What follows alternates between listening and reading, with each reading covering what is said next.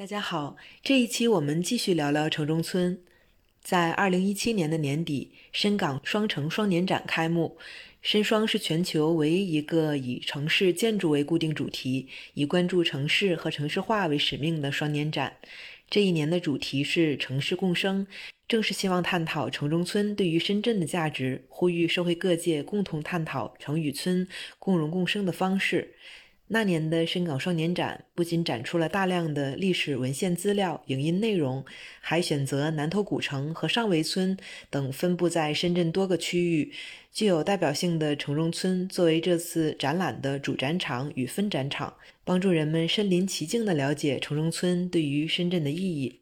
也正是通过这些资料，我了解到了更多关于深圳城中村的前生后世。当时的我就像在沙滩上寻找到了五光十色的贝壳，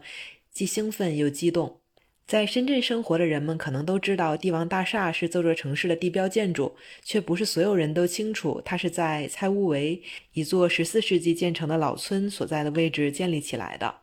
同样，没有太多人留意到，在人流攒动的罗湖东门商业街附近，有一座距今五百多年、始建于明朝成化年间的湖贝老村。子孙后代为纪念先祖建立的怀岳张公祠，作为清代的砖木结构建筑，依然保留着门楣上的雕花和鸟兽。毗邻深圳会展中心、市民中心的岗下村，曾是南宋民族英雄文天祥组织的义军后代居住的村落，距今已有六百多年。目前，岗下西村已被改造成了福田 CBD 的一部分。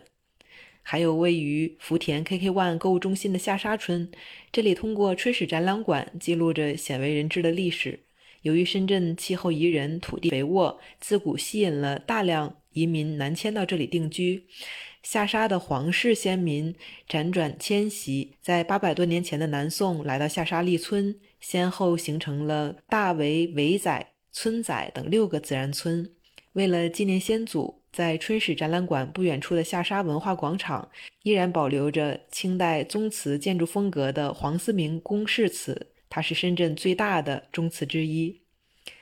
城中村对于深圳来说，不仅是为外来人提供暂时落脚的住处，还是了解这座城市过去的桥梁，具有很高的人文和历史价值。而随着对城中村的了解，也引导我去思考另外一个问题。深圳的过去真的是一个小渔村吗？它的历史源头在哪里？